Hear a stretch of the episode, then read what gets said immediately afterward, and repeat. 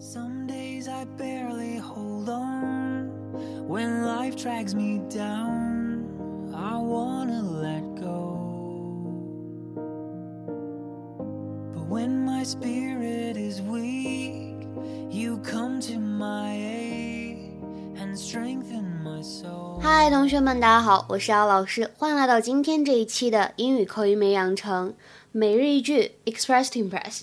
今天的话呢，依旧来学习来自《Modern Family》Season One Episode Seventeen 当中的一个句子：“I'm getting worried they're gonna move up our court date.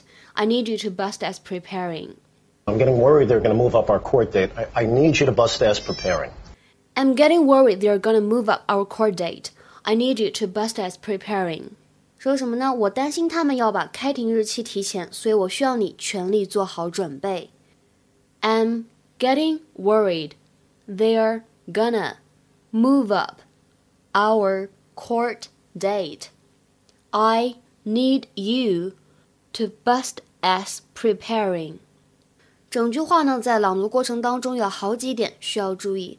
首先，英式英语当中我们说的是 worried，worried；美式英语当中呢，我们读作 worried，worried。一个是小口型的啊，一个是长元音的呃，会有区别。worried，worried。然后呢，move up 可以连读，变成 move up，move up。然后这里的 our court date 当中后两个词呢有失去爆破的现象，这里的 t 和的相遇以后呢，前面的 t 它就怎么样呢？只做口型，没有读出来。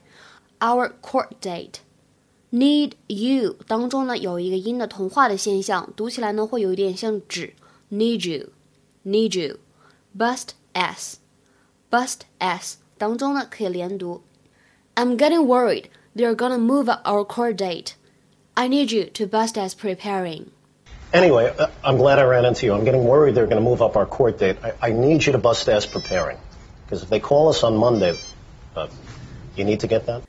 整句话的意思呢，我们知道了，表示我担心他们要把开庭日期提前，所以我需要你全力做好准备。 在这边的话呢，只讲两点。第一个，什么叫做 move up？move up 表示提前的意思。For example, we might move up the wedding for a week. We might move up the wedding for a week. 我们有可能呢会把婚礼提前一个周举行。那重点呢讲一下下面这个短语，叫做 bust one's ass。bust one's ass。bust 表示爆裂或者指破裂这样一个含义。那么 s 指的就是屁股，非常不礼貌的一个单词，对吧？那么 bust one's ass 它呢就是一个俚语，只有在非常不正式的场合下才可以使用，表达什么意思呢？Work very hard。Work very hard 有点类似于中文当中的撸起袖子加油干呐、就这个意思。比如说，我们来看一下下面这两个例句。第一句话，Every day I bust my ass so that my family can lead a better life。每天我努力工作，为了呢使我的家人生活的更好一些。Every day I bust my ass so that my family can lead a better life. Every day I bust my ass so that my family can lead a better life. 这里的话呢，就相当于 Every day I work very hard so that my family can lead a better life. 那第二个句子呢？I was busting my ass to finish my homework on time. I was busting my ass to finish my homework on time. 我呢拼了命，希望能够按时完成作业。今天的话呢，请同学们尝试翻译一下下面这个句子，并留言在文章的留言区。嘿，哥们儿，如果你想把那活儿按时干完，最好加加油，使把劲儿吧。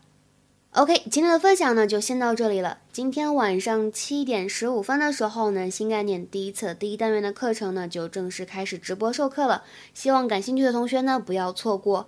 如果想了解我们这个课程的话呢，可以在微信公众号“英语口语每日养成”当中直接回复“新概念”，可以对课程进行进一步的了解。OK，see、you around。